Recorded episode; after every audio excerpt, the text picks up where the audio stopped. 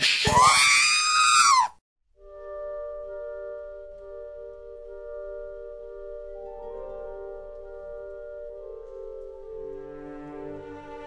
Bonjour à toutes et à tous, fans et profanes de Star Wars. Soyez les bienvenus dans Starcast, le podcast exclusivement dédié à la célèbre saga Star Wars et qui fait sa rentrée sur CloneWeb. Je croyais que c'était un mythe. On n'ira pas jusque-là, mais l'actu de Star Wars est tellement foisonnante que l'on avait besoin de revenir dessus, d'en débattre. Et quand je dis on, ce n'est pas sans raison, car nous serons deux pour tenir chaque mois ce podcast. Toujours par deux, ils vont. Ni plus, ni moins. Pour chapeauter votre humble serviteur, donc, il y aura toujours le grand, le sage, le maître par excellence. Où votre cerveau laser va-t-il chercher des illusions aussi stupides? Eh, un peu de respect, s'il vous plaît, pour le patron de CloneWeb. Marc, comment vas-tu? Ça va bien Bonjour, bonjour à tous. Ça fait quoi d'assister à ce retour de Starcast sur les ondes J'ai un peu l'impression d'être euh, face à la nouvelle Kathleen Kennedy du podcast. Ah, merci.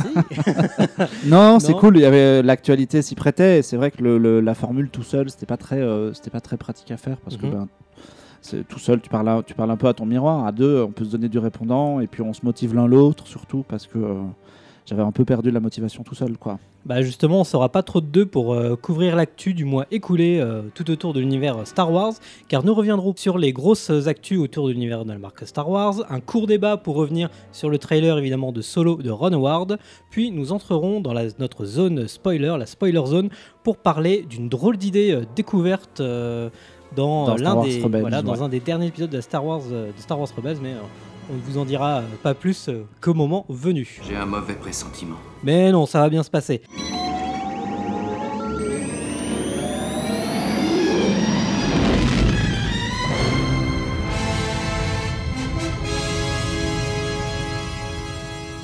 La grosse info qui nous concerne, c'est le triple projet d'extension de Disneyland Paris. C'est le patron de Disney, Bob Iger, qui l'a annoncé fin février avec un plan de 2 milliards d'euros visant à étendre le parc actuel avec trois nouvelles zones. Bon, il y a une zone Reine des Neiges, une zone Marvel où je n'irai pas. Euh, Peut-être euh, toi si ça se trouve, mais euh, moi je me sens plus attiré pour une nouvelle zone Star, Wars, un- Voilà. c'est un- puisque c'est un peu le sujet du podcast. Ouais, euh, Bob Iger était à Paris fin février, il a rencontré Emmanuel Macron d'ailleurs, il est allé à l'Elysée, tu m'étonnes, le patron. de- Président Emmanuel Macron. le, le, euh, le patron de Disney, quand il débarque en, en France et qu'il annonce un plan de 2 milliards d'investissements à partir de 2021, euh, bah, il est reçu forcément en grande pompe. Quoi.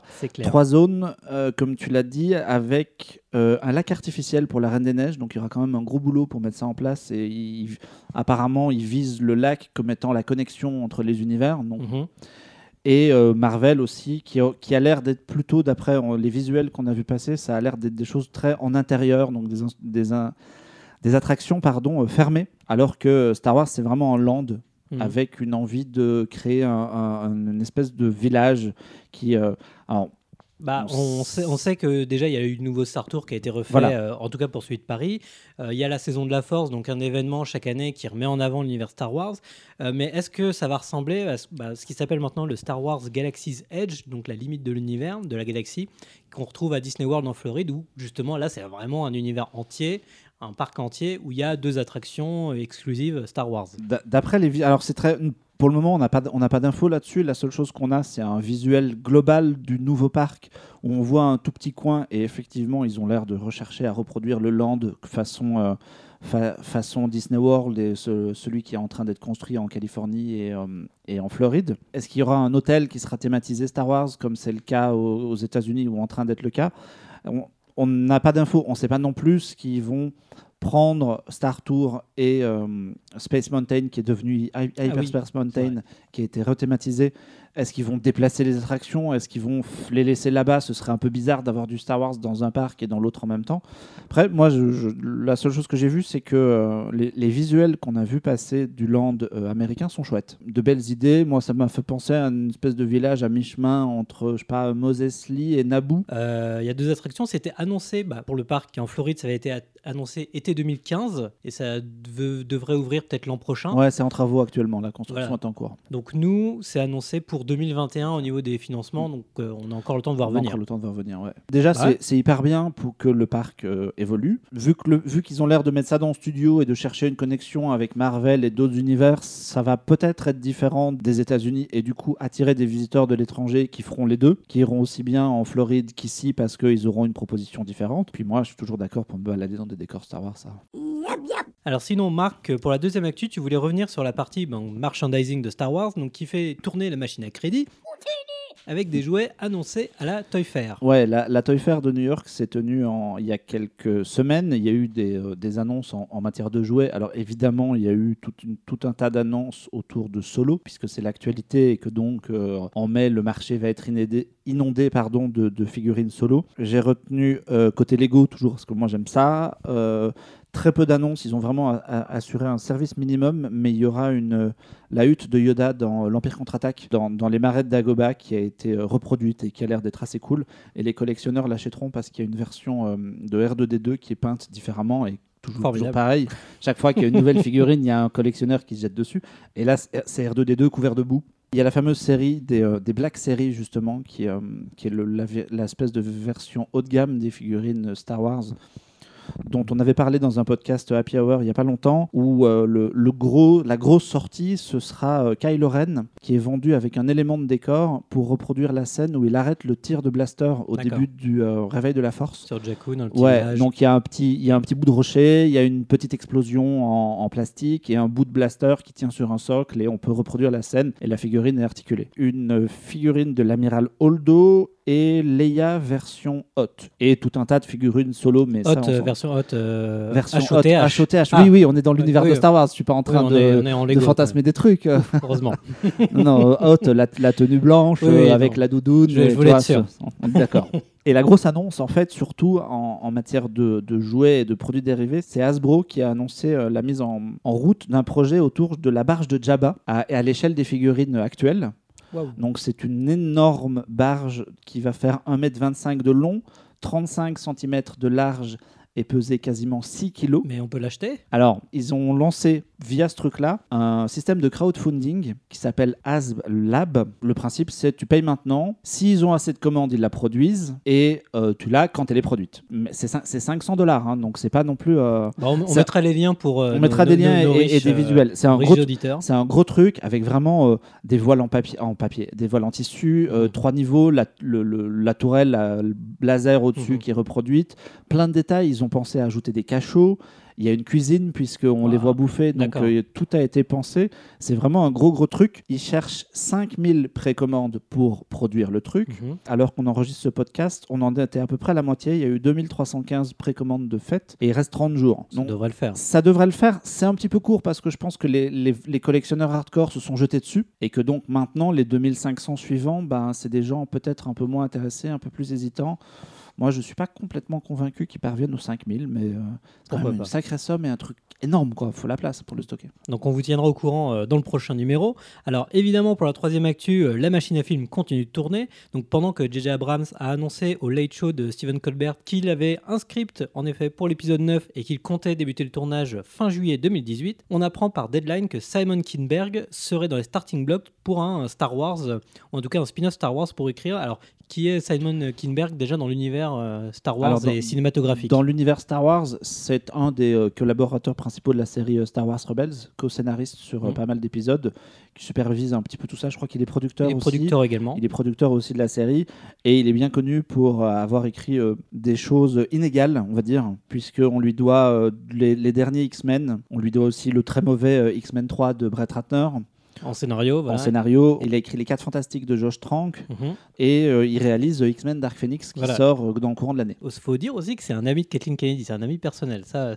ça, tout le monde ne le sait pas forcément. Et que le film sur lequel il, se, concentrerait, ça va être un spin-off. Celui sur Boba Fett. Voilà, c'est celui sur Boba Fett. C'était limite le premier spin-off qui devait être fait, réalisé par Josh Trank et que apparemment Simon Kinberg avait fait évincer euh, auprès de Kathleen Kennedy euh, suite aux errements du tournage des 4 Fantastiques. Pour l'instant, c'est un petit peu point d'interrogation d'interrogation, puisque Simon Kinberg, on ne sait pas trop, en attendant qu'il termine la post-production de X-Men Dark Phoenix, euh, ce qu'il va faire euh, ensuite. Mais comme Star Wars Rebels arrive à sa fin, il va sans doute être libéré de ces, euh, de ces tâches-là et Mm. avoir un peu de temps libre. Je, suis, je trouve ça un peu étrange, cette annonce qui surgit un peu de nulle part, qui rejoint un peu le, le Ah, projet aussi. C'est pas tellement une annonce, c'est. C'est un truc, voilà, ouais, c'est un entendu que- sous-entendu voilà. dérivé de dans un article. Ça, ça rejoint un peu le, les- le projet Obi-Wan aussi qui a toujours En pas effet. été confirmé. Bah ça, on vous épargnera justement la, la rumeur comme quoi George Lucas reviendrait tourner, euh, en tout cas euh, réaliser le, le spin-off euh, Obi-Wan Kenobi, donc qui se prépare. Donc c'est Stephen Daldry donc qui est à l'écriture et normalement à la réalisation, et Ewan McGregor qui est juste chaud patate pour reprendre le rôle. Quoi. Pour être précis, c'est, je pense que Lucas a été vu en Irlande du Nord et du coup les gens ont fantasmé sur le fait que les deux projets étaient liés et que s'il allait en Irlande du Nord, c'était pour faire du repérage.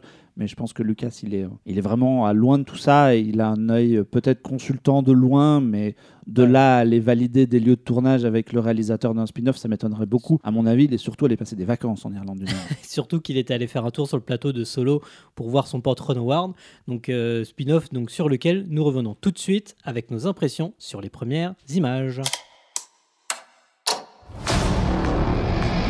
So you want to make a difference? Yeah.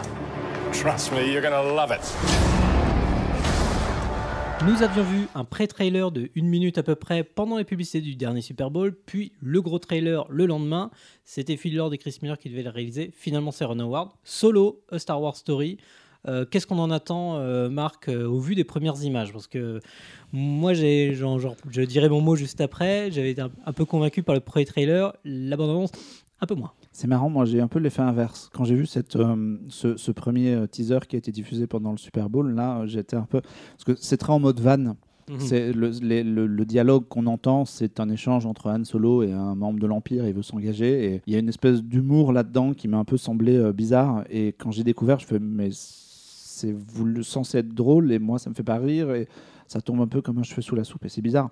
Après c'était vraiment pour monter aussi en épingle, utiliser le dialogue de, de, de la scène et présenter en dernier plan la tête de euh, Alden Ehrenreich. Je, le- je, je le lis parce que sinon j'y arrive pas. Moi, le deuxième trailer, j'ai trouvé ça plus intéressant parce que bah, la photo de Bradford Young fait que c'est plutôt joli. Il y a plus d'images déjà aussi. Il y a plus d'images, c'est plus dans l'action. Euh, ces trailers, comme Lucasfilm a l'habitude de les monter, donc ça raconte pas non plus grand chose sur l'histoire. Euh, Il y, a, il y a- il y a beaucoup de précautions qui sont prises autour du montage, donc maintenant on commence à être un peu méfiant autour de ça. Moi, je suis curieux. J'en avais au départ rien à foutre, pour dire les choses clairement. C'est clair. Maintenant, je trouve que ça commence à m'intéresser un peu plus. Les images m'ont semblé un, peu convaincantes. Il y a un aspect film de casse qui a l'air de se mettre en place autour du truc. Je trouve ça plutôt pas mal. Donc, je suis plutôt euh, enthousiaste. Contrairement à beaucoup de gens, moi, euh, Alden Ehrenreich, j'ai pas d'avis sur ce garçon parce que je peux pas juger hein, une personne sur une bande-annonce. Physiquement, c'est pas forcément Harrison Ford, mais ils ont pas non plus cherché à le grimer comme ça. Donc, pourquoi pas, quoi. Mais c'est le premier Star Wars de la nouvelle génération où j'y vais euh, sans vraiment d'attente particulière. Comme c'est un spin-off, ça a beau être sur solo, ça m'intéresse pas trop. Enfin, moi. Surtout, c'est le, comme tu disais, le premier Star Wars de la nouvelle gé- génération, mais réalisé par l'ancienne génération, puisque donc c'est Puisque Ron Howard Voilà. euh, est un proche de Lucas, qu'il lui avait d'ailleurs proposé à l'époque de la menace fantôme de, exactement de réaliser, euh, de réaliser le film. Puis Willow aussi. Voilà. Voilà. Quand j'ai vu le, le- le- le projet, donc je savais aussi que bah, il y avait Laurence Kasdan et son fils Jake qui étaient au scénario. Laurence Kasdan qui a chapeauté l'écriture euh, bah, et qui est scénariste également de l'épisode 7 euh, et de celui-là qu'il voulait absolument faire. Ce spin-off Ouais. sur Solo, c'était euh, vraiment son bébé. Et justement, c'est ce qui a poussé au départ de Phil Lord et Chris Miller qui eux étaient partis dans une version complètement différente et qui rentraient complètement en conflit avec la production. C'est vrai que j'aurais bien aimé voir leur film. Apparemment, il a été quasiment retourné entièrement. Quasiment entièrement, ouais. Voilà, donc euh, des images que j'ai vues, je suis pas super convaincu. Il faudra déjà une bien meilleure bande-annonce, je pense. J'aimais bien le côté un petit peu compilé, très rapide du, du premier trailer. Justement, bah, cette séquence où on voit, on voit émerger un Star Destroyer au milieu d'une nébuleuse, tout ça, j'ai trouvé l'image assez formidable qu'on avait encore euh, jamais vu avant dans Star Wars. Donc souvent l'espace c'est un, endroit qui est très très vide euh, d'habitude dans, dans- dans cet univers. Donc c'est Solo euh, Star Wars Story de Ron Howard sortira donc chez nous le 23 mai. 23 mai. 23 mai 2018. Euh, ah, j'entends l'alarme de notre spoiler zone qui se met en marche. Donc, si vous ne voulez pas subir quelques révélations cruciales, nous vous aurons prévenu. Vous êtes maintenant dans la spoiler zone et nous allons traiter de l'épisode euh, numéro 13 de la saison 4 intitulé A World Between Worlds, un monde entre les mondes, réalisé par Dave Filoni et Stewart Lee pour la série Star Wars Rebels. Comme nous sommes dans la spoiler zone, on va vous, vous épargner de rappeler en détail toute l'histoire de la série qui touche à sa fin ces jours-ci. Mais Marc, un résumé quand même en quelques mots de la série. Euh, Qu'est-ce que ça raconte euh, Bon, rapidement très, très rapidement, Rebels, pour faire simple, c'est la mise en place de la rébellion à travers un petit groupe qui, euh, donc un jeune garçon qui a perdu ses parents, euh, Ezra, qui rejoint un petit groupe à mi-chemin entre des rebelles et des contrebandiers au début de la série, qui eux-mêmes répondent à un appel et puis petit à petit rentrent en contact avec d'autres factions et ça forme le début de la rébellion.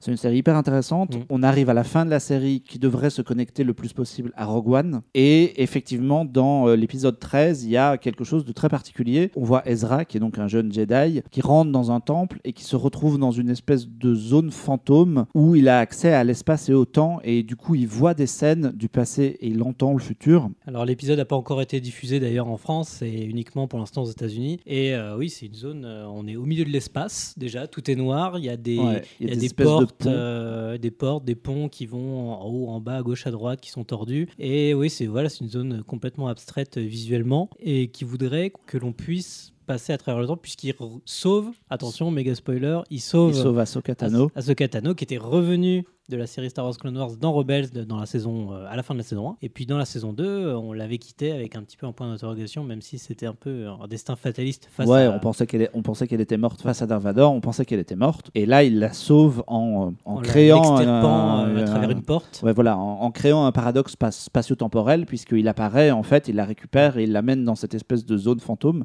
Je trouve ça très bizarre en, en termes de Star Wars d'avoir matérialisé un truc Mhm. comme ça. Que le pouvoir le permette, ça me pose aucun problème. Parce que finalement, Yoda l'a dit, hein, euh, le- le- on peut voir le passé, le Mhm. futur. Luke, euh, sur Dagobah, il voit le futur et ses potes. Euh, on sait aussi que euh, à avec le- le- les derniers Jedi, qu'on peut se matérialiser ailleurs dans l'espace, puisque Luke ne bouge pas de son île, mais va quand même affronter Kylo Ren version hologramme. ce télétransportant voilà Donc du coup, il y a quelque chose qui tourne autour de ça, qui moi, je trouve ça plutôt cool. Après, c'est très bizarre de l'avoir vraiment euh, matérialisé on comme ça. De, de- Alors, je comprends aussi la logique du truc, euh, le, le format, tu vois, c'est 20 t'as des petits épisodes de 20-25 minutes, donc après le truc est fermé puisque apparemment il en, il en ressort et on a l'impression qu'il pourra plus jamais y plus retourner jamais y retourner. Mais est-ce que ça va avoir un impact sur aussi bien l'utilisation de la force par la suite que euh, est-ce qu'on va avoir, je sais pas, un épisode 9 avec des gens qui voyagent dans le temps?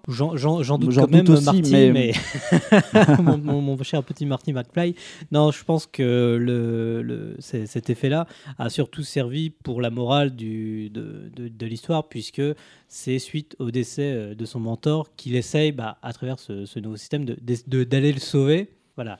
Il essaie, de, il essaie donc de sauver euh, Kenan, mais il comprend qu'il ne pourra pas euh, le sauver, puisque sinon, euh, c'est un peu ne pas comprendre le sacrifice de son maître. Donc, je pense que c'est juste pour la morale interne de l'épisode, Ouais. juste pour, pour, pour les enfants, pour dire bon, bah, ok, le, le- le deuil, le deuil c'est dur, mais il faut en apprendre quelque chose. ça Oui, n'aura ça- pas de ça aura pas de conséquences, euh, directes. Après, moi, j'aime bien l'idée que ça aille dans le sens de ce que la force est en train de devenir, l'évolution des pouvoirs dans, euh, Mhm. dans, dans les films actuels et la vision qu'ils ont l'air, de vouloir faire un tout petit peu autre chose que ce que Lucas avait envisagé à base de soulever des cailloux et influencer des esprits. Moi, je trouve que ça va un peu dans, dans la même logique que ce qui a été mis en place récemment, donc je trouve pas ça complètement stupide, c'est juste très bizarre. En tout cas, c'est accepté par le fameux Lucasfilm Story Group qui chapeaute, Qui euh, ouais. qui chapeaute tout, que ce soit en, en livre, film et série télé. Donc, euh, en tout cas, on reviendra sur la série donc, et son final dans le prochain Ouais. Starcast. On peut dire aux gens, on peut dire aux gens que la diffusion française, euh, l'épisode 10 et l'épisode 11 viennent de passer, c'était le 4 mars sur Disney XD. Exactement. Que le 12 et le 13, c'est euh, samedi prochain quand on enregistre, donc le 11 mars à 18h55.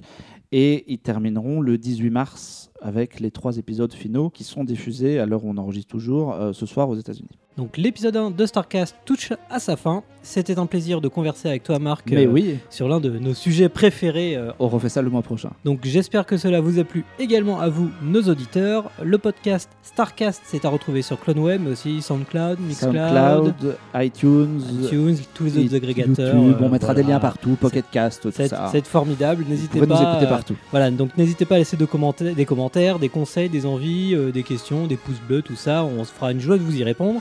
Rendez-vous le mois prochain sur CloneWeb pour un nouvel épisode de Starcast.